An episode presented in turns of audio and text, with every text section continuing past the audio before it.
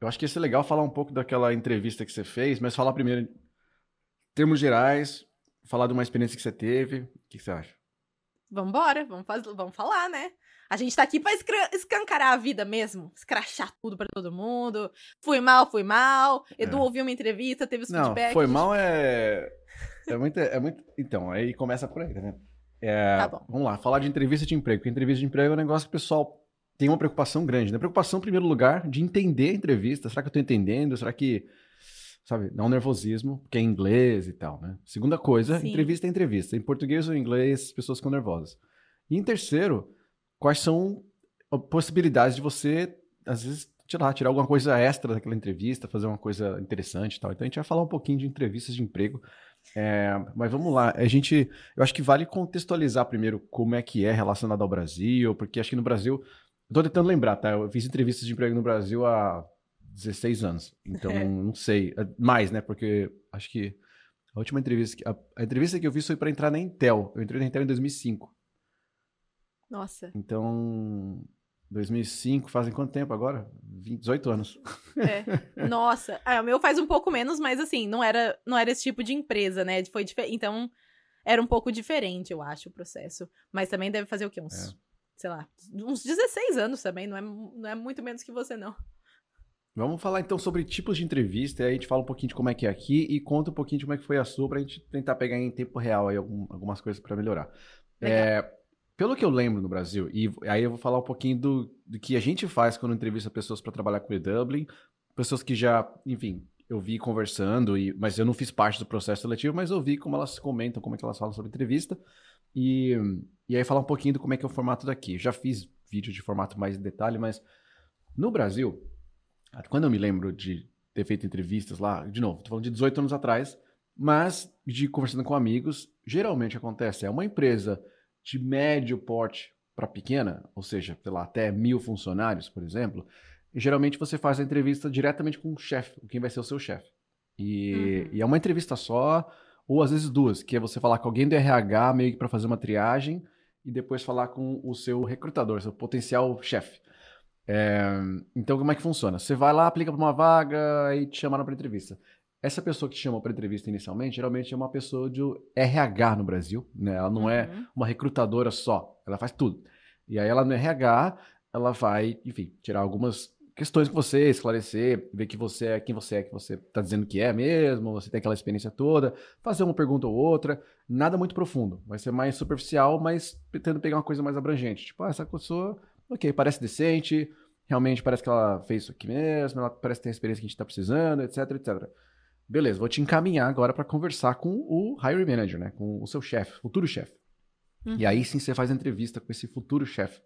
E esse futuro chefe, ele vai ou ser generalista, ou ele vai tentar tirar uma coisa específica de você, dependendo do que eles estão procurando. É, e, mas geralmente essa pessoa é a pessoa que, enfim, fez entrevista e define se é assim que vai ser e, e acabou. Esse é o processo mais comum, é o processo mais rápido, entre aspas, e e que, tipo, tem menos. É, como é que eu dizer? Fricção. Fricção é uma boa palavra para falar em português? Eu acho que fricção é uma boa palavra. Atrito. Atrito. Ah, atrito. É, é friction é muito é fricção, fricção. Carrinho de fricção é outra coisa. É, e são, é um processo que tem menos atrito, porque você vai fazer provavelmente duas entrevistas ou no mesmo dia, ou em alguma questão de dias ou semanas, assim, sei lá, fez uma primeira entrevista, aí uma semana depois vai falar com o seu potencial chefe. E, e aí ele, esse potencial chefe, ele vai, enfim, internamente ali, tomar uma decisão, vai meditar sobre aquilo e aí vai te dar uma resposta em alguns dias. Então, processo simples, direto. Um, eu acho que esse processo aqui, muita empresa pequena faz. Imagino que os seus processos seletivos que você fez aí com empresas menores podem ter sido muito próximos desse. Uhum. É, faz, tem algo que você agregar, né? Faz sentido esse, esse primeiro formato, assim?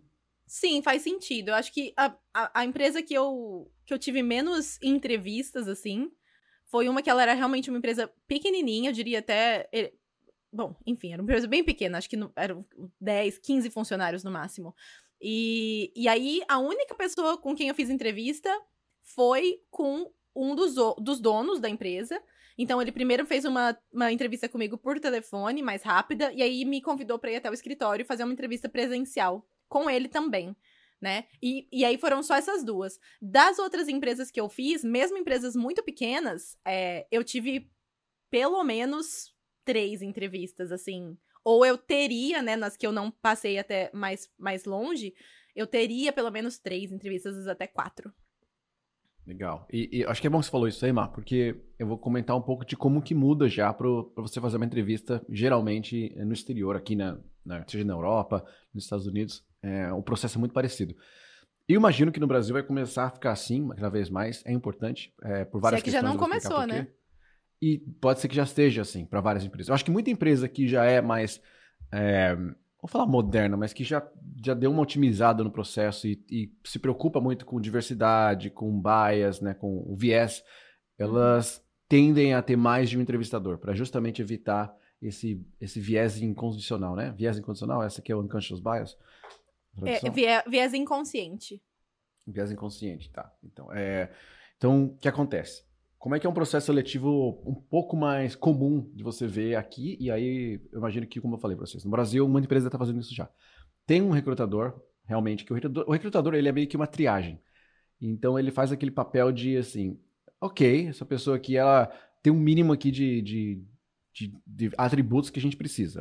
Eu não vou avaliar em detalhes, mas eu estou vendo só se ela, sei lá, não está perdida na vida, se ela tem permissão de trabalho, se ela consegue se comunicar no, no idioma daquele país que ela está aplicando, enfim, se você está aplicando para uma vaga, sei lá, na Alemanha, a pessoa fala alemão fluente, o recrutador vai já te filtrar por ali, sabe? Então pode ser um, um modo de ter uma triagem ali. Essa triagem é bem superficial. Então, muito possivelmente, a não ser que você não se encaixe em nada daquela vaga, você provavelmente vai passar para uma segunda fase, porque é é um nível baixo de, de corte ali, sei lá, vai cortar metade. Então, assim, tem 50% de chance de passar. 50% é, é uma chance grande. Diferente de você falar com o recrutador, com o hiring manager, que aí a chance é literalmente 0,4, 0,6, 1%. Porque vai uhum. passar daquela, para passar aquilo é você ser empregado, né? Receber uma oferta. Então, é, vai diminuindo, né? Como se fosse um funil. Então, o que, acontece? Depois que você faz a primeira entrevista, o recrutador fala assim: beleza, bora, vamos falar com. passar você para o time de. para a pessoa que vai fazer as entrevistas com você geralmente existe um painel de entrevistadores. E aí o painel pode ser pessoas que vão ser peers suas, pessoas que vão ser paralelas a você, é, seu possível chefe, e às vezes um chefe do seu chefe. Ou às vezes uma uhum. pessoa de completamente outro departamento. E por que isso?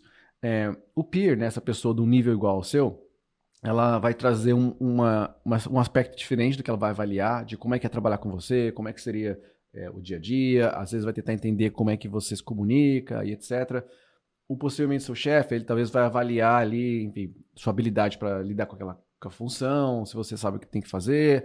E às vezes o chefe do seu chefe, ele está um pouco mais afastado, né? Ou ela está mais, mais afastada do, do, todo, do dia a dia da operação, vai avaliar mais assim, como é que é a sua percepção das coisas, se você tem uma, uma ideia estratégica, se você é uma pessoa que, às vezes, culturalmente pode se encaixar. Então tem empresas que têm isso muito bem definido e algumas que fazem isso de forma meio aleatória. Não tem necessariamente uma pessoa que avalia o quê. Eles meio que definem, ah, vou dar uma vou aqui conversar, e aí três pessoas, como você falou nesse processo, quebram um, um viés, porque três pessoas trazem uma perspectiva diferente. Não, então, depois né, de três pessoas conversarem, o que acontece? Elas se reúnem as três e falam, e aí, o que você achou? E a pessoa tem que trazer exemplos de por que ela achou o quê. Então, ah, eu acho que a, sei lá, comunicação não foi boa. Então, me dá um exemplo de quando você percebeu isso no, na entrevista. Então, o entrevistador também tem que estar preparado para responder sobre uhum. o, fazer a defesa, né, positiva ou negativa daquele funcionário.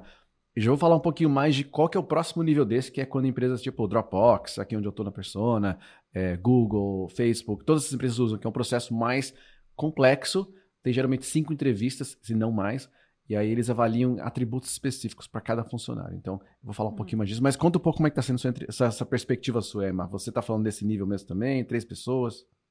Sim, e depois eu tenho uma pergunta também para te fazer. Mas sim, assim, a maior, a maior parte das experiências que eu tive, das entrevistas que eu fiz agora nessa fase, né, atual, é, e até pensando em quando eu fui contratada para o Airbnb, mas é, é realmente isso, assim, tem um, um recrutador, né, que vai fazer meio que aquela primeira triagem mesmo com você, só que eu tenho percebido que muitas vezes esse recrutador, ele já vai fazer perguntas técnicas, viu, Du?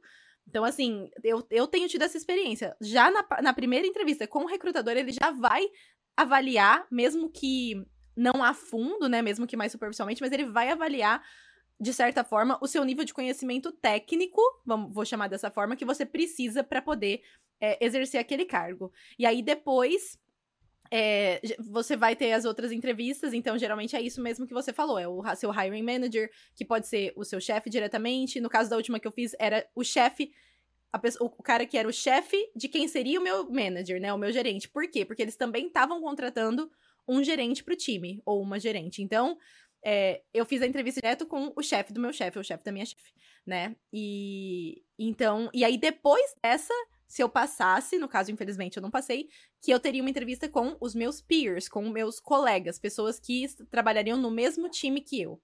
E aí, por último, seria a entrevista com o chefe do meu chefe. Mas nesse caso, como ele já tinha me entrevistado, acabou que não, não precisaria dessa, dessa última etapa, mas seria mais ou menos esse o, o processo nessa empresa. Em outras empresas foi isso também, recrutador, depois seria geralmente o hiring manager, né, o gerente de contratação. Então tem sido realmente dentro do que você falou. Não são tantas entrevistas, pelo menos na, na maior parte dos casos, quanto no seu caso, por exemplo, né, que foram cinco entrevistas. Mas eu acho que também que por serem empresas menores, talvez, ou enfim, outro tipo, mas você deve saber melhor que eu o, o que, que leva uma empresa a ter mais mais entrevistas. Mas o, o que eu ia te comentar também é que, por exemplo, quando eu tava no Airbnb, eu fazia parte de um time de entrevistadores que chamava Core Values Interviewers. Então a gente tinha uhum. também uma triagem que a pessoa fazia entrevista com uma pessoa que era de um time que não tinha nada a ver do que ela ia trabalhar, Aliás, mas era pra ver se ela era. Um... pessoal aí que core values, né? não é assim que são velhos interviews, é, não é tipo velha, pessoas velhas que entrevistam, né? É tipo velhos de valores. Exatamente, porque eles estavam avaliando se a pessoa ia ser um bom fit cultural para a cultura daquela empresa. Se aquela pessoa tem valores parecidos com os valores da empresa, que se encaixam com os valores da empresa. Então, era a entrevi os entrevistadores dos valores é, principais, né? Dos valores que mais importam, os core values. E eu não sei se, se, várias, se isso é comum nas empresas ou se era uma coisa mais da cultura dentro do Airbnb, acho que você deve saber melhor, mas eu não tive, eu não percebi isso acontecendo nesse momento meu agora de entrevistas. Não vi isso acontecendo ainda. É. Eu, eu, tenho uma teoria, eu, eu, acho que. Bom, vamos lá, vou começar pelo seu primeiro ponto. Aí você falou que o recrutador estava mais técnico, né? Ele técnico. avaliou mais coisa. É, eu tenho duas teorias quanto a isso. Uma é geral, tá? Que é assim: se você tem muito candidato, o filtro tem que ser mais intenso. Então, hum. muito candidato vai ter que filtrar Faz mais, sentido. porque não tem como 200 aplicações, passar 100 aplicações para ser entrevistado. Eu tenho que passar tipo 20, sabe? Eu tenho que passar muito menos. E, ou 30, sei lá. Talvez eu comece a passar 5. E aí dessas 5, se eu ver que não rolou, eu passo mais 5.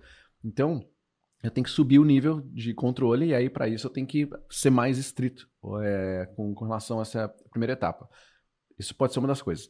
Segunda coisa, é, que é hoje o mercado está tá balançado, né? Então, muitas empresas de tecnologia, que imagino que o Interac está aplicando e tal, elas estão uhum. muito mais, é, com muito mais precaução com relação a que elas vão contratar, estão sendo, tentando ser mais eficientes, tentando ser mais é, estratégicas né, para vagas e tal.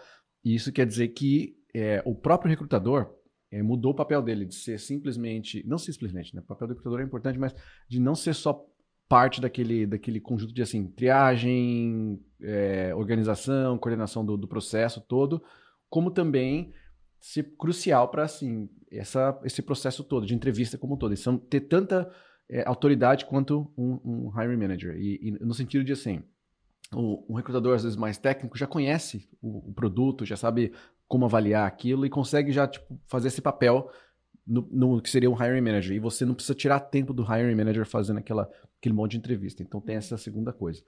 Faz sentido. A terceira, junto com isso, que aí vem no ponto das cinco entrevistas aí, né? E por que, que isso é um padrão, mesmo a empresa que eu tô aqui sendo pequena, é um padrão ter cinco entrevistas? Porque eles quebram em atributos. Então você tem, como você falou, o atributo cultural, você tem atributo de motivação, você tem de fit para aquela vaga em si, né? Quanto você conhece tecnicamente para saber executar aquela vaga, é, para saber se você tem uh, você consegue pensar estrategicamente, né? A gente na, na, Dropbox chamava de smarts. Como você pensa estrategicamente. Uhum. Uh, pode ser, pode ter algum que é relacionado assim, quando você se relaciona com outras áreas, é, Cada empresa vai ter um, um, um detalhe desses atributos. Eu vou quebrar. Uhum. Eu tenho um vídeo só disso, que quem quiser ver com detalhe como é que era no Dropbox, eu não vou refazer todo aquele vídeo aqui, mas tem vários atributos. E, e aí, o que, que é interessante você ver? Você tem, como eu falei, o viés o primeiro deles. Segundo, quando o entrevistador está focado em uma área específica, ele consegue tirar mais de você para aquela área. Né? Então, a pessoa que vai tirar, sei lá, é, o aspecto cultural, o que, que eles fazem geralmente? Como é que o que, que é a regra não escrita de avaliação cultural? Eles pegam funcionários que têm um nível de senioridade, senioridade. Nossa, que difícil falar essa palavra. Eles pegam funcionários que têm um nível de senioridade interessante. Essa pessoa não é tão júnior, porque a pessoa mais júnior é mais propensa a estar tá aprendendo ainda, absorvendo informação e não consegue tirar ali um, um julgamento, né, de, pô, isso aqui é o que é bom, isso aqui é o que é, importante. Então eles pegam quem tem, assim, né, gerente, pessoas de nível médio ali, até níveis maiores, dependendo do tamanho da empresa.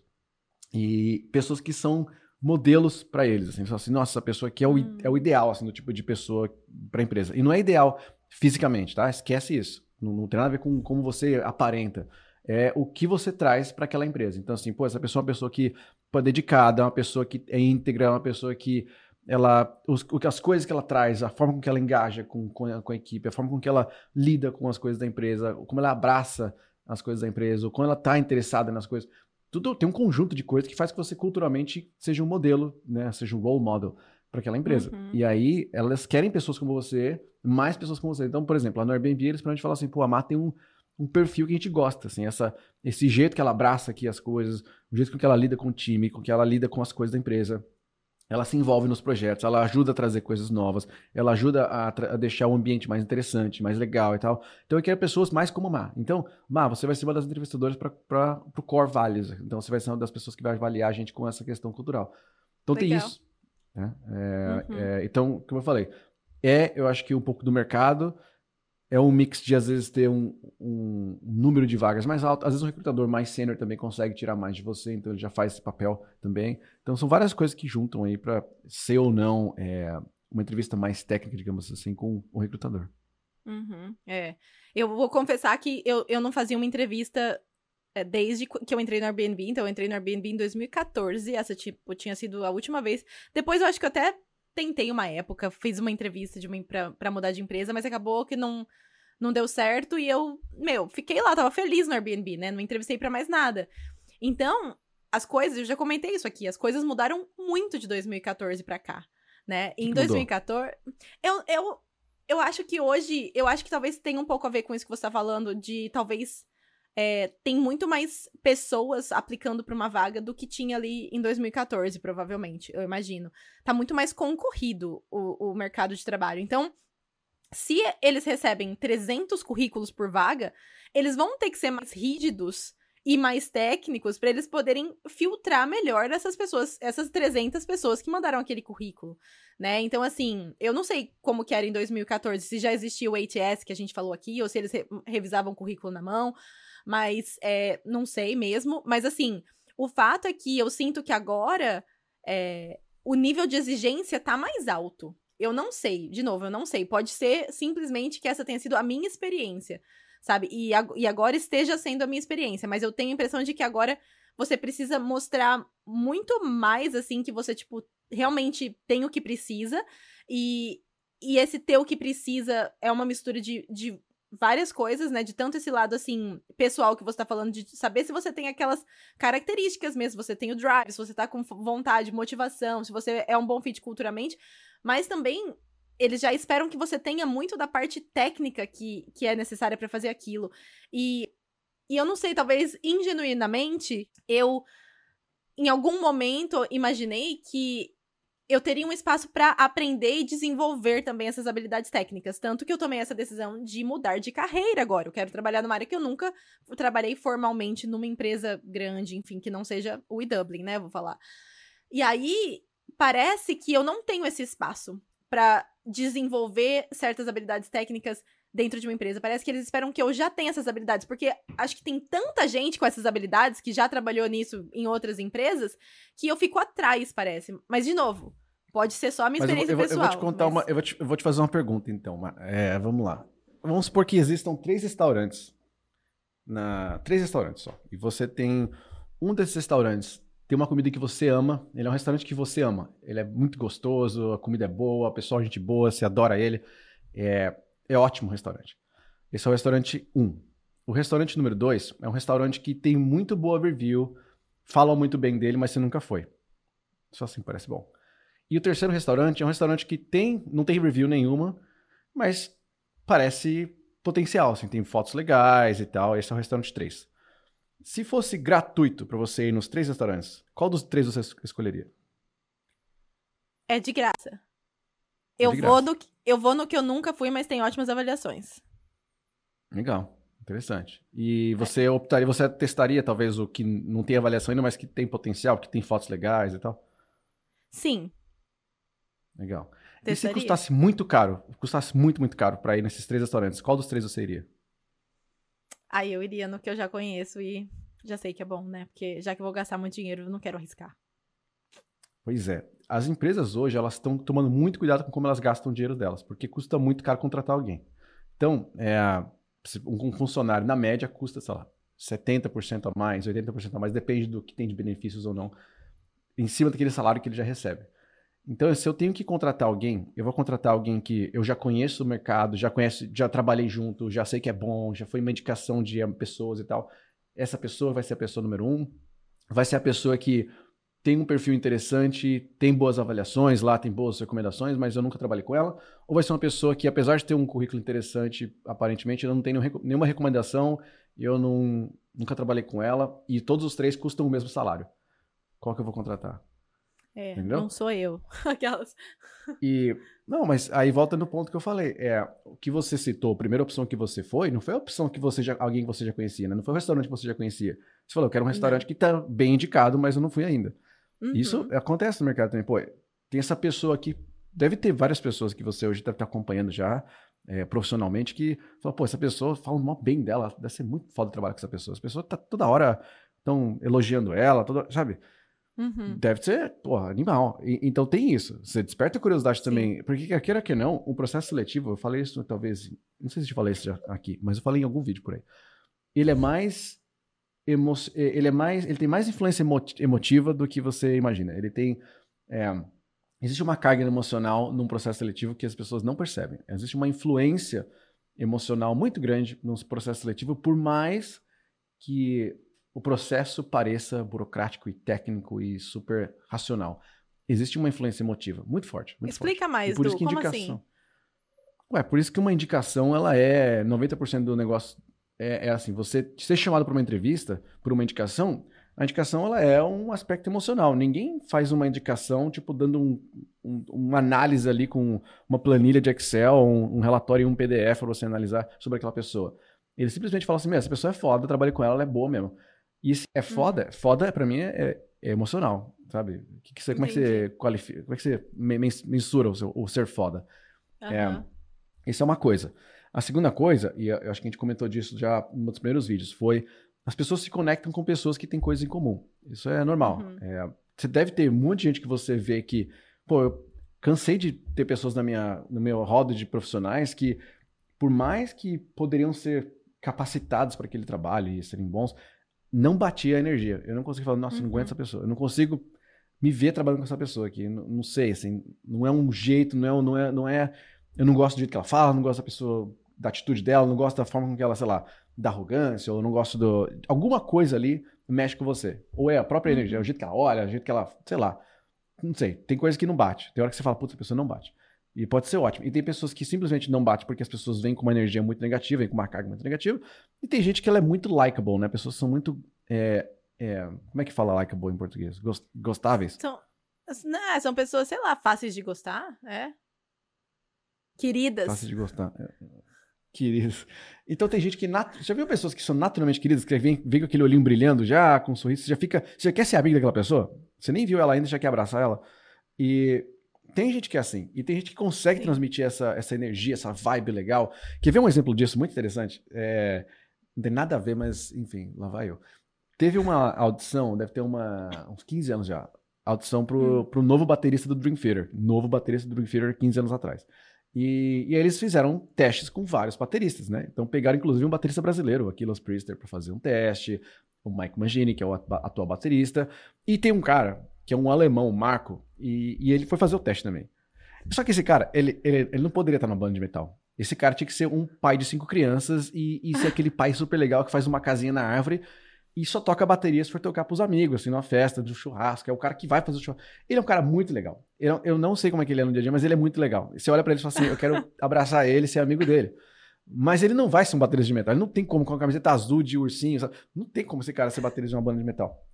Ele não me convence que ele é um cara do, do, do metal. Não, mas ele é um cara muito likeable. Você olha pra ele e fala assim: eu quero, eu quero abraçar ele, ser amigo dele. E você percebe na audição a banda inteira mudando a vibe. A vibe inteira da banda mudou pra ser, ser mais assim, leve, pessoal dando risada, ah. olhando. E com outros bateristas é super sério, super técnico, olhando pra partitura ali, aquela coisa muito. E, e esse cara, é, é, para mim, é um exemplo de uma pessoa que é likable. Ele não conseguiu essa vaga, né? Porque, enfim, uhum. eu imagino que aquele, aquela audição como um todo já estava meio que pré-montada, mas não era o que eles precisavam. Eu, eu acho que também não faria sentido, mas ele é um cara que eu sei que ele é likable. Eu consigo olhar para ele e falar, eu consigo gostar de você, sabe? Então tem pessoas uhum. que. E por que eu tô falando disso? Voltando pro. Eu vou mostrar esse vídeo aí depois. Vou, vou até achar esse cara aqui, quer ver? Vou ter que achar esse cara aqui pra. Eu quero. Eu só fiquei super curiosa pra ver a audição dele no Dream Theater. Drummer Audition. Marco, Marco Miniman. Mas ele foi de blusinha é... azul bebê mesmo ou, ou tá zoando? Ele foi. Eu, vou, eu, vou, vou, eu, consigo compartilhar a tela aqui? Tá, então eu vou mostrar pra vocês o seguinte. Eu vou compartilhar aqui rapidinho, só pra vocês verem quem é, aí vocês procuram depois aí com calma. Então, você procurar aqui, Dream Theater, Mark Miniman Audition. Tem aqui, tá vendo? Esse cara aqui é o Virgil Donati, também fez entrevista. Mas aqui é parte 2, então eu imagino que vai... Eita, nós. Eu acho que imagino que vai ter em duas partes o vídeo, que tem 22 minutos. E esse aqui é ele, ó. Tá vendo que camiseta azul aqui, ó? Aham. Uhum. Olha lá, do, a camiseta do, daquele bichinho lá, maluquinho. Caralho, e... ele tá mesmo. Esse é o cara aqui, tá vendo? É ele. Ele é muito bonzinho. Esse cara é muito bonzinho. Olha a cara dele. Eu quero ser amigo dele. e assistam, assistam. Assista assim, pedacinho, tá? Só vocês sentirem que eu tô falando de pessoa likeable. Você ver como muda a vibe da banda inteira tocando e com relação a que outros loucura. bateristas que estão fazendo a mesma audição. É, mas o que eu tô dizendo isso é porque você vai fazer uma entrevista, você vai ter lá é, o jeito que você vai engajar, às vezes aquela primeira conexão que você vai fazer com o hiring manager vai dar uma positividade para ele ou ela virar o seu o seu advogado, seu, seu embaixador, vou dizer assim. Uhum. Isso é uma técnica de vendas, geralmente, que é achar quem é o seu embaixador, o que é o seu influenciador dentro da empresa, para você conseguir fechar uma venda. E para um, uma entrevista não é diferente. Se você tem uma, uma, das, uma das pessoas que gosta muito de você, ela vai te defender muito mais que as outras. Ela vai conseguir quebrar, às vezes, algumas, alguns, algumas dúvidas que vão surgir entre os outros entrevistadores. Então, uhum. Então pode ser uma coisa positiva você trazer essa influência e é assim, né? Você ser likable não é. Eu não sei como é que se ensina isso. Talvez é. alguém souber ensinar alguém a ser gostável. Mas é você. É ser agradável. Você é uma pessoa agradável. Agradável. É, querido, eu gosto de querido. Mas eu tenho um ponto sobre isso, Du. Porque, por exemplo, por é, você, você ouviu minha, minha, recente, mais recente entrevista, né? Com esse é, gerente de contratação da empresa que eu não passei. E aí eu, eu vou comparar essa entrevista com uma outra entrevista que eu tive para uma empresa que eu apliquei da Inglaterra, que eu passei pelas três entrevistas, assim, eu fui super bem, e no final eles falaram para mim, eles falaram assim, a gente adorou você, só que a gente não tem como te dar um visto. A gente não tem o tempo que a gente precisa, porque eu precisaria de um visto de emprego, para poder aplicar pra gente poder te visto pra poder te contratar. Eles falaram, é por isso que a gente não, não tá contratando você, a gente tá indo com a nossa segunda opção. Então eu achei que eles foram super legais de, de me dar o feedback. Mas assim, qual foi a diferença, né? O que, que eu vejo que, que foi talvez uma das maiores diferenças de eu ter chegado no final daquele processo seletivo, que é a mesma vaga, é a mesma Customer Success, Customer Success Manager. Eu chegar no final daquele processo seletivo daquela empresa e não ter passado desse hiring manager agora. É justamente, talvez, é justamente talvez, tá? Mas eu, talvez você, eu vou falar talvez porque você vai... Talvez? Então, você vai interpretar comigo. Mas eu, eu acredito que uma das coisas que influenciou isso foi que eu me conectei muito mais com as pessoas daquela empresa, da Inglaterra. Entendeu? Eu tenho certeza que eles me acharam likable, eles me acharam querida. Teve essa conexão, entendeu? Teve. Tanto que nas entrevistas, mesmo quando eu tava nervosa, eu não tava tão nervosa quanto eu tava nessa mais recente. Era um nervosismo diferente. Eles conseguiam me deixar à vontade. Porque são pessoas com quem eu me conectei. Eu me conectei com eles, eles se conectaram comigo. Todos os três entrevistadores que eu tive.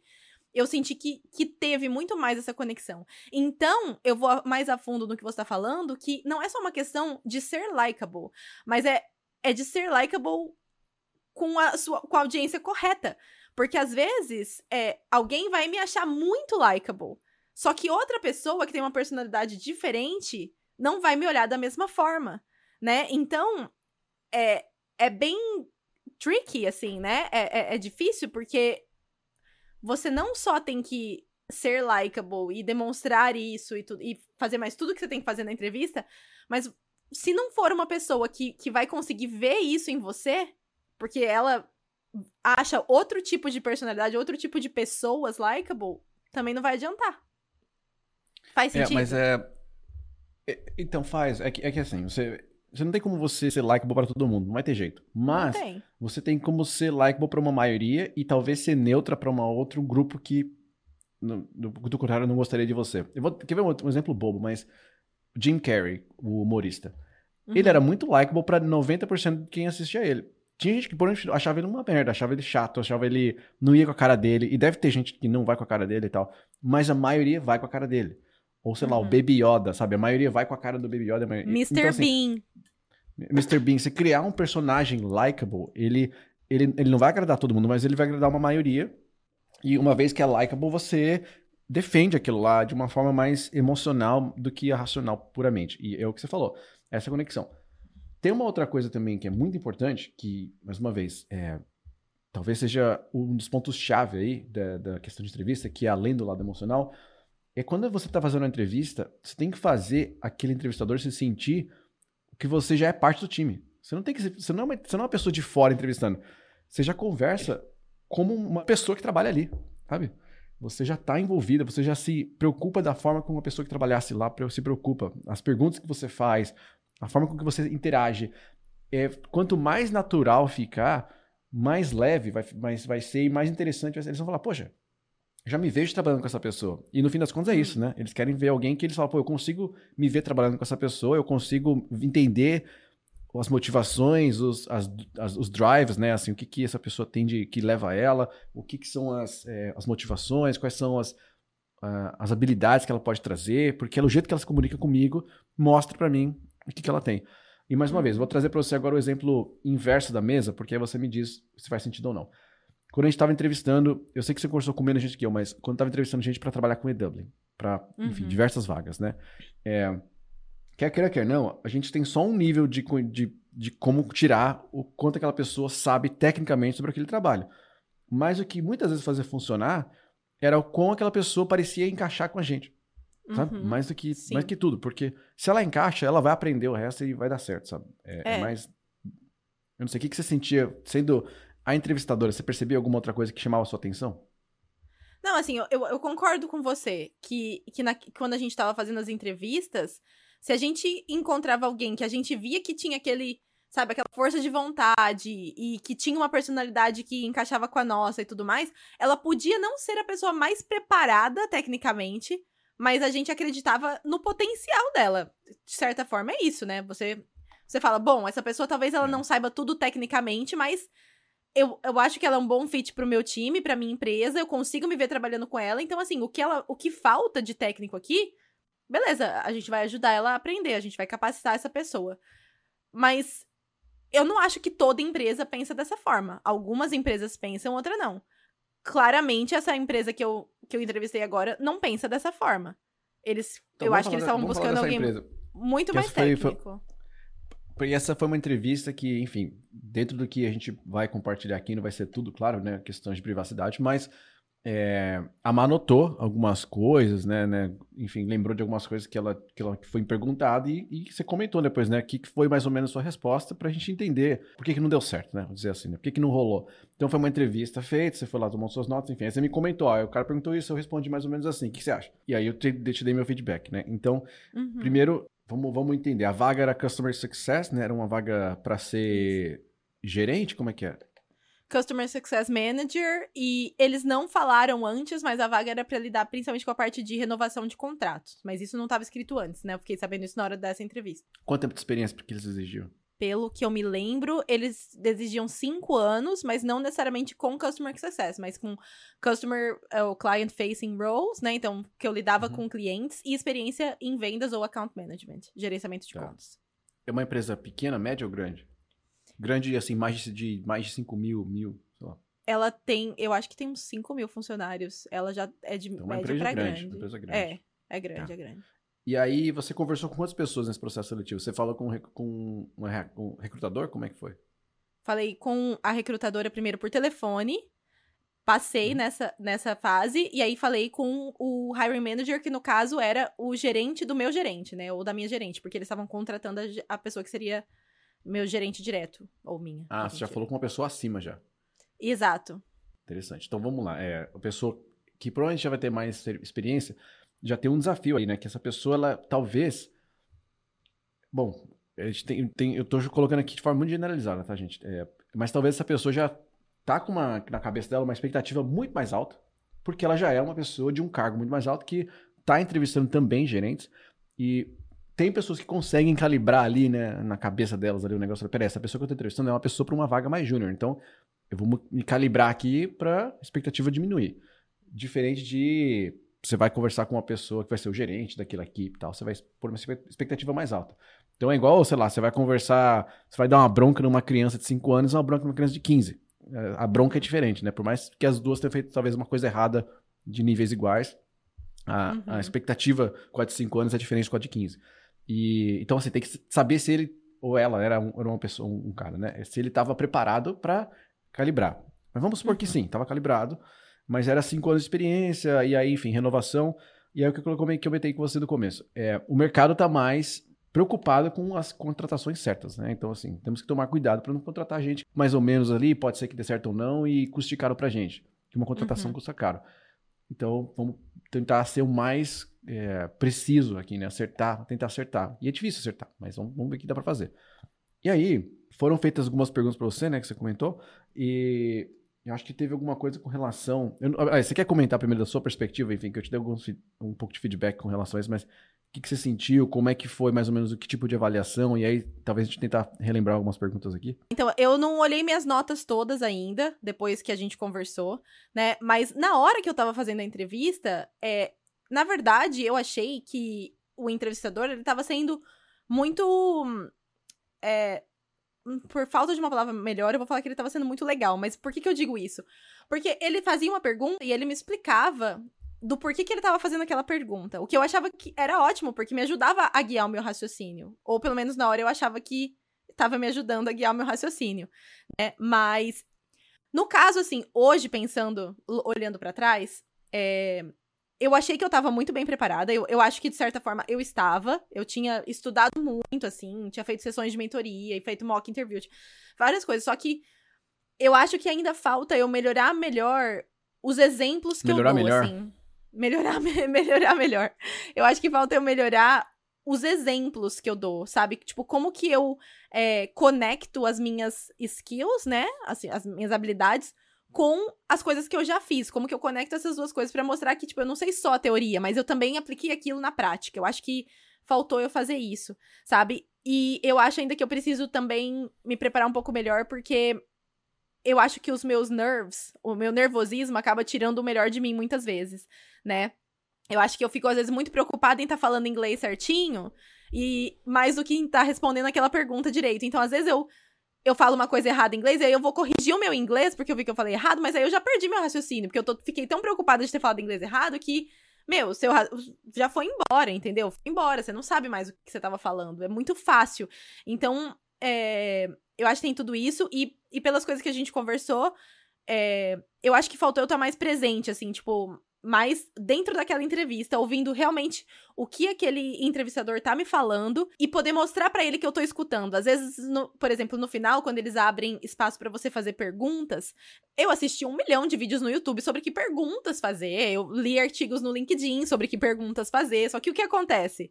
Tá, é muito legal, hahaha, só que acabou me engessando, porque em vez de eu ouvir tudo que ele tava me falando durante aquela entrevista. E aí, a, mesmo que não seja formular perguntas novas, mas adaptar melhor as perguntas que eu tinha anotado para aquela entrevista, de, depois de tudo aquilo que eu tinha estudado, não, as minhas perguntas parece que ficaram muito engessadas. Eu anotei as perguntas, eu falei pro Edu quais eles quais foram, tal, né? E, e você também me deu um feedback que foi meio isso assim, né? Então, eu acabei engessando muito as minhas perguntas pro entrevistador, por quê? Porque eu, eu fui direto naquilo que eu tinha anotado sem olhar para aquela conversa de 30 minutos que eu, praticamente que eu tinha tido com ele e usar aquilo ao meu favor na hora de fazer perguntas, fazer perguntas de forma mais inteligente, sabe? Então, é, enfim, acho eu que... Eu não diria que é só inteligente, não, é, é forma genuína, porque é, você comentou que em um momento ele estava falando sobre métricas, né? Falando sobre, enfim, o que, que eles usam para mensurar o time. E ele comentou isso durante a entrevista, só que aí você, na hora de perguntar, falou assim, mas quais métricas você usa? É o tipo de detalhe que, assim, na hora que a pessoa está falando, da, né, nesse exemplo específico, ah, a gente aqui gosta de mensurar, por exemplo, o NPS, né, que é o Net Promoter Score, né, qual que é, a, é o quão você está pro, provável, probabilidade sua de recomendar ou não aquela empresa. É uma uhum. métrica de que, enfim, loyal, loyalty, né, de lealdade e tal, de quão você seria o embaixador daquela marca e tal. Pô, uma métrica muito interessante, mas é uma métrica que ela é global. Tem muito time de suporte que usa ela, tem muito time de vendas que usa ela, tem muito time de produto que usa ela dentro do produto para saber quanto você recomenda. E aí, por exemplo, o que é uma pergunta genuína? Porque é uma métrica que é muito conhecida. E você usou muito dessa métrica, você teve muito uhum. é, contato com ela. Mas você teve contato com ela num, num contexto de suporte no, no, início. Pelo que você vê, né? Na, na Airbnb. Sim, no Airbnb. E esse é o contexto de success, né? É, então, assim, Isso. assim, o que que success looks like, então, né? Que, por que que... Qual que é a diferença do NPS de CX para o NPS de sucesso? Qual que é, é, então, por exemplo, é uma pergunta genuína que você pode fazer. Que você falou uhum. assim, ah, uhum. então Interessante, eu sei o que é NPS, mas o que, que muda na hora que você pensa em NPS para um time que está lidando com um cliente que não está necessariamente tendo um problema, mas basicamente você está tentando, sei lá, fazer com que ele fique mais tempo com você, que ele renove, versus uma pessoa que teve uma interação de suporte. Eu, pessoalmente, Edu, eu não acho certo mensurar NPS para suporte, porque suporte a pessoa teve um problema, você vai falar com ela, aí ela falou com você, você fala assim, então como provável você está de recomendar? Você fala, cara, acabei de ter um problema com você. você você até pode mensurar, mas você tem que mensurar em todos os outros lugares para você ter uma, o seu baseline, assim, você ter uma base. Uhum. Não adianta você falar assim, ah, eu fiz uma mensuração aqui com a pessoa que acabou de, de instalar o produto, está super interessadíssima, está super empolgada, ou uma pessoa que acabou de converter aqui numa, numa fazer uma conversão, sei lá, de conseguir uma venda, eu faço a pergunta para ela, e depois eu faço a mesma pergunta para ela com suporte. E aí, lógico que o suporte vai ter uma métrica pior, porque internamente vai acontecer, ah, o time de suporte está tendo uma métrica pior, ele está tendo um resultado pior. Não está tendo pior, é que você está mensurando a pessoa no, no, no, momento de problema. E aí o cara que está mensurando no momento que ela acabou de fazer uma venda, é, né? Imagina, a pessoa do Hotmart lá, você acabou de bater lá seu um milhão, aí vem uma perguntinha, quanto você está, não, qual a sua probabilidade de recomendar? A pessoa, porra, tô empolgadaça aqui, lógico que vou dar uma volta alta. Então, é muito fácil de enviesar essa, essa métrica. E aí, pensando nisso, né? É, é o tipo de, de, dúvida genuína que você pode ter. E não ter medo de uhum. parar a pessoa, assim, às vezes ela fala uma terminologia, é, ou, porque, mais uma vez, tem. Ainda mais uma pessoa que está muito tempo no mercado, né? Você falou, o chefe do chefe, o cara está 10, 15 anos no mercado. Vai falar alguma coisa que está muito já em, na, na, na, cultura ali, na forma deles falarem. Você pode parar e perguntar assim, mas, cara, o que você quer dizer com isso?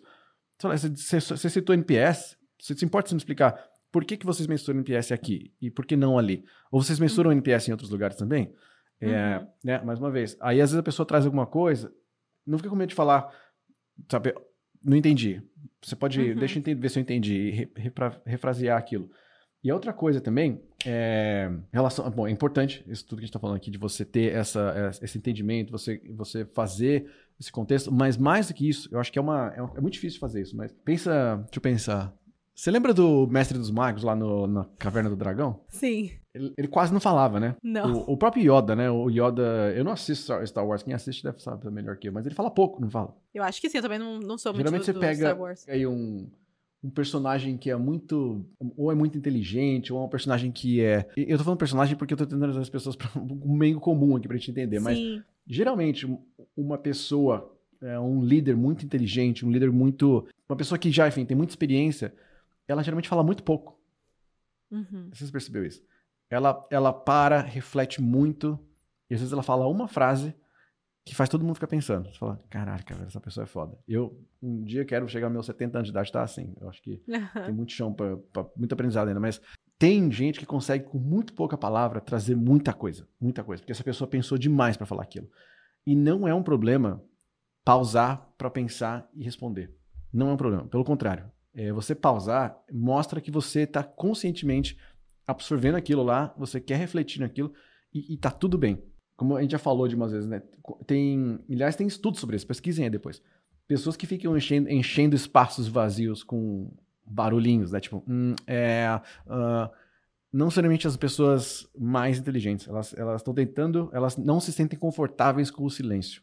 É, uhum. Então, saber usar o silêncio ao seu favor é importante. Eu fiz a tatuagem aqui justamente para me lembrar disso e eu vivo esquecendo. Eu vou ter que circular ela agora de vermelho para ver se. Mas eu fiz justamente por causa disso, porque realmente é importante a gente saber pausar antes de falar. Não tem problema ter que pausar para pensar antes de responder, né? E é uma coisa que a gente acaba esquecendo no dia a dia, principalmente em situações assim de estresse, né? Que você tá, por exemplo, fazendo uma entrevista de emprego. Então, mas é importante lembrar nessas horas.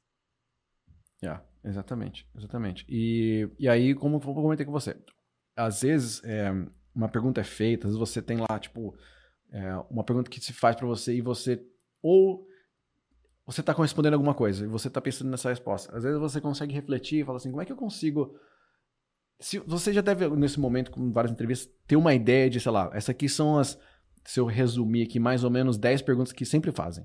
Uhum. Então como é que eu monto uma resposta muito foda de um minuto para essas respostas. E a versão estendida dela tem dois minutos. Mas não mais que isso, nunca mais de dois minutos. E faz essa, essa, essa preparação. E aí você responde, responde um minuto e fala assim: deixa eu pausar aqui. Faz sentido? É, Olha. Você, aí você vai sentir se a pessoa. Porque se você. Se a pessoa. Ela, não, claro, ela vai, ela vai às vezes te, dar até mais para você continuar, ou ela vai fazer move on. Se ela move para uma, uma outra pergunta, enfim, foi, foi o suficiente. Se ela às vezes quiser tirar mais, aquilo vira uma conversa, porque ela fala assim, nossa, é, realmente tal. E aí vai fluindo. E você vai soltando aquele seu, seu extra, minuto extra em doses de 10 segundos, 15 segundos. Entendeu? E olha que interessante, porque isso foi uma das coisas que a gente conversou, né, quando você estava me dando feedback. Que, e, e, e, faz muito sentido. Às vezes, na hora que a gente está sendo entrevistado, a gente quer mostrar que a gente sabe alguma coisa, e aí a gente fala mais do que a gente precisa falar.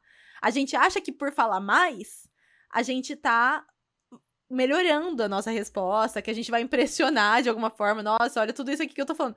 Mas no, quanto, quanto mais a gente tenta falar, mais a gente vai se enrolar e, e mais chances, mais altas as chances da gente cometer erro. Então, isso foi uma coisa que você me falou, né? Tipo, menos é mais, inclusive nessas horas. Porque se a gente. Se, que nem você falou, se eu formulo respostas muito boas de um minuto, eu não preciso falar mais do que isso, eu não preciso falar mais para provar que eu sei o que eu tô falando. E acho que isso é uma coisa muito legal para todo mundo que tá fazendo entrevistas de emprego agora. Não pense que você precisa preencher todos os espaços vazios. Não pense que sua resposta precisa ter três minutos, cinco minutos para ser uma resposta boa. Não, é exatamente o que o Edu falou. Uma resposta muito boa de um minuto. A gente vai impressionar muito mais do que a gente sai falando pelos cotovelos. Sabe uma coisa que eu, um, um, vou dar uma coisa prática para o pessoal, é, que a gente também está chegando aqui no fim desse episódio. Aliás, se vocês gostaram, mais uma vez, a moeda de troca aqui entre nós é vocês curtirem, compartilharem, mandarem para outras pessoas que possam se interessar por esse conteúdo, que isso aqui é tempo, a gente está investindo aqui em nossa energia, além de, assim, são conhecimentos de anos e coisas que a gente está colocando para vocês, resumido. Então, não é assim, pô, não, não é de graça custa, custa alguma coisa pra gente. Custa o nosso hum. tempo, que é muito importante. Talvez a mais, maior moeda que a gente tem. Então, o que a gente pede para vocês é que vocês, se vocês estão vendo valor nisso, compartilhem, com, comentem, façam parte dessa comunidade com a gente, tá bom? Isso. É, mas uma, um exercício prático aí para deixar para vocês, pra gente talvez chegar no encerramento aí, é procurem aí é, best speeches uh, ou best uh, como é que eu posso falar? Como é que é o speech em, em discurso? Em Discurso? É, procura assim melhores discursos de filmes, assim, coisas assim. E aí você vai ver vários discursos de vários filmes. E aí o que você vai fazer? Você vai fazer, quero que vocês façam o seguinte, vocês prestem atenção na entonação, na quantidade de palavras, no tempo total utilizado. E quando eu falo tempo total utilizado, lembrem-se que assim, um vídeo, é um, um filme, ele para dar dinâmica, ele às vezes tem edição. Né? Então ele, se tá falando uma pessoa fala uma frase aí corta, tá no outro ângulo. Toma nota disso, por quê? É, às vezes vai ter um diálogo muito foda de, sei lá, um minuto e meio com cinco cortes. Então, na verdade, esses cinco cortes foram para não deixar você cansado desse minuto e meio. Um minuto e meio é muita coisa. Você vai ter um speech muito bom, um discurso muito bom de 35 segundos, 50 segundos. E aí, é, depois desses 50 segundos, alguma coisa acontece. Ou, sei lá, uma plateia faz. E esses. É a pausa. Você não tem que passar desse tempo. Por mais que o discurso todo seja, sei lá, tenha 5 minutos, você vai ver que tem várias pausas. Essas várias pausas são cortes de câmera, são plateia aplaudindo, levantando a mão, não sei o quê. Mas preste atenção no discurso, sim. Quantidade de palavras, o tempo total utilizado, contabilizando essas pausas, é, a entonação que, que se é utilizada, né? E, mais uma vez, a entonação, às vezes a pessoa ela levanta, fala uma, uma frase de impacto, dá uma pausa, respira, fala outra frase. E, e, quando ela consegue. E aí você fala assim, pô, ela conseguiu passar uma mensagem inteira dela sem. E aí não precisa assim, não vai ficar vendo só do rock balboa. Assim, procura de diálogos que são interessantes, bons, bons talks, assim. Joga aí no YouTube, deve ter um monte de coisa aí. E vocês vão ver o quão legal é, assim, quando é pensado, né? Porque num, uhum. filme ele é trabalhado para ser um script ali, né? Lógico que você conversando não vai ser um script, mas para vocês entenderem assim, o que, que é uma boa fala e quanto tempo ela de verdade ela leva. Uma fase, uma, às vezes uma fala, você fala, nossa, essa fala foi o quê? Meia hora? Não, foi tipo três minutos, foi um minuto. Cheio de uhum. cortes ainda, né? Então, é, é, eu recomendo vocês procurarem aí. E aí vocês comentando aqui qual que vocês gostaram mais. Se vocês têm algum tipo de talk, é uma, como é que fala? É, discurso que vocês recomendam, que vocês acham, pô, isso aqui é foda, assistam esse.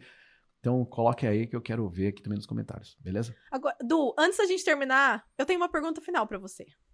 Por favor. Ficou aqui no back of my mind, tá? Então, assim, eu sei que você já tava encerrando, mas vou fazer a pergunta. Porque eu tenho certeza que. Vou voltar lá na história do restaurante, tá? Dos restaurantes do começo do episódio. Mas eu tenho certeza que um monte de gente ouvindo deve ter ficado com essa dúvida. Por exemplo, inicialmente pensando pra, em quem tem menos experiência, tá? De mercado. Ou para quem tá mudando de carreira, como eu, né? Mudando de área. É, se você é aquele restaurante que tem as fotos legais, né? Que, ou seja, você é a pessoa que tem um, um bom currículo, ou que você, sei lá, teve uma boa. É, um, uma boa. Como chama isso? É, não é desenvolvimento, assim, que você fez uma boa, enfim, uma boa carreira acadêmica, vamos falar que você foi muito bem na universidade, caso você tenha, esse seja o seu primeiro emprego. Mas enfim, eu sou um restaurante que eu não tenho avaliações, eu tenho só as fotos e eu tenho ali o meu menu que parece ser muito legal, mas eu não tenho avaliações. Como que eu faço pra, pra eu ter uma chance, né? Porque assim, eu sempre vou ser a última opção das pessoas, eu sempre vou ser a última opção dos recrutadores, porque eu tenho talvez menos tempo de experiência, ou porque é, como um todo, né? Porque eu acabei de me formar, ou porque eu tenho menos tempo de experiência naquela área específica que eu tô tentando entrar agora, sabe? Então, assim, uma pessoa que tá nessa situação, né? O que, que ela pode fazer para aumentar as chances dela de conseguir o, um trabalho, de conseguir uma chance numa empresa legal? a pergunta é, a resposta pode ser longa, mas eu vou fazer uma resposta curta e talvez a gente possa estender isso no, no próximo vídeo. Hum. É, vamos voltar, por exemplo, do restaurante. E aí você vai me falar, quando eu te falei isso para você sobre o, o, a opção 2, né? Que era o que você falou que seria um, o que você iria. Uhum. O que que fez você querer ir para esse segundo restaurante? O que que era o, o diferencial dele? Na verdade, o que me levou a querer ir pro segundo restaurante é porque outras pessoas já tinham ido nesse restaurante e já tinham tido uma boa experiência, elas tinham gostado, mas eu preferia conhecer um novo do que ir nunca eu já tinha ido várias vezes. Mas, enfim, não, provavelmente tá, essa parte mas não se encaixa a primeira coisa tanto. que você falou é pessoas que falaram bem daquele lugar, Sim, né? Falou, Pô, isso aqui, exato. cara, vale a pena. É, quando a gente vai falar de trabalho, não é diferente. É, vamos pegar aqui um... Fora do contexto de, de customer success, mas se você um dia... É, sei lá, uma, uma empresa fala assim, conhece, conhe, andou na rua assim, encontrou com. Não vou falar nomes aqui para não ser específico, mas encontrou com aquele cara que, que ele é diretor de uma universidade aqui da Irlanda muito conhecida, que a gente já trabalhou muito com, com ele. Uh, ele é britânico, na verdade, mas mora no Brasil, mora na Bahia. E uhum. super gente boa, bonzinho. Se alguém perguntar como é que é amar, ele vai super te recomendar, não vai? Vai. Tenho ele vai certeza. super falar, nossa, amar é incrível, por isso, por isso, por isso, por ela. Nossa, fala com ela. E se outros desses, desses, dessas pessoas começam a falar sobre, sobre você para uma pessoa específica, ela fala, nossa, eu estou muito interessado em falar com ela, estou muito interessado em trabalhar com ela. Por mais que não tenha ainda tido essa experiência, certo? Por mais que você ainda não tenha experiência. Porque outras pessoas já te conhecem de outros mundos e sabem que você é uma pessoa do bem, que faz um trabalho bom, que consegue entregar projetos legais, tará, tará. E não é diferente para o emprego, né? Você não necessariamente tem que ter só aquela experiência daquela vaga e, e enfim, é uma discussão maior sobre a, a vaga especificamente, mas você tendo uma, um bom repertório de recomendações, já é 50% do negócio resolvido, porque tira, desmistifica essa dúvida, né? De, pô, esse uhum. restaurante só tem foto legal, mas não tem uma review. Como é que eu vou acreditar nele? E esse outro não, tem um monte de review legal. Por mais que sejam reviews de pessoas que não, né? Vamos pegar aqui. Pô, é um restaurante legal, mas a review aqui é de, de idosos, é uma review de crianças. Eu não sei se, sabe, é meu perfil é esse. Mas são boas recomendações. Só que vale a pena? É, agora, mesma coisa, né? Às vezes o cargo não é exatamente aquele, então, mas, porra, essa pessoa está sendo recomendada como uma pessoa que entrega bons projetos, então eu imagino que tem muita coisa transferível aqui. E eu acho que o, o grande ponto é esse, é você, já, primeiro episódio nosso aqui, né? É trazer o, o seu networking, trabalhar no seu networking para ele ser forte, não para ele ser simplesmente de conhecidos, tem que ser pessoas que, pô, eu sei como é que é essa pessoa. E, e às vezes você vai conhecer essas pessoas no mundo offline também, tá? É, uhum. Hoje, por mais que a gente tenha ido muito para online na pandemia, a gente está de volta para offline. Vai uhum. para meetups aí, vai para encontros de, vai para job fairs, vai para eventos, conferências, participa de coisas e tenta agregar valor de alguma forma, sabe? Entrega primeiro, seja uma pessoa foda para as pessoas falarem, pô, que legal que ela fez aqui pela gente, olha que legal que ela organizou aqui, olha que legal essa, esse resumão que ela montou aqui, olha que legal essa edição que ela fez aqui do, do, do evento traz alguma coisa de valor, sem esperar nada em troca, para você ser lembrado em primeiro lugar. Você ser a pessoa que foi diferente lá no evento, porque alguma coisa nova você trouxe. E aí você vai começando a trabalhar em cima disso. E por isso que não é uma coisa rápida. Por isso que as pessoas não têm que esperar ficar desempregadas para começarem a trabalhar no networking delas. Elas têm que esperar dar uma treta, né? Puta, começou a chover, lembrei que eu esqueci de, de consertar o telhado, agora tá cheio de goteira em casa. Não, você conserta no dia de sol. Então você tem que arrumar a casa nos dias de sol. Acho que essa é, é, é a dica resumida. Muito bom, adorei. Obrigada. Beleza? Então tá. É, a gente se fala então na próxima semana. Não sei se é a próxima, pode, pode ser daqui um dia, pode ser daqui um mês, quem sabe. A gente, a gente fala na próxima. Na próxima. É isso, gente. Tchau. Tchau.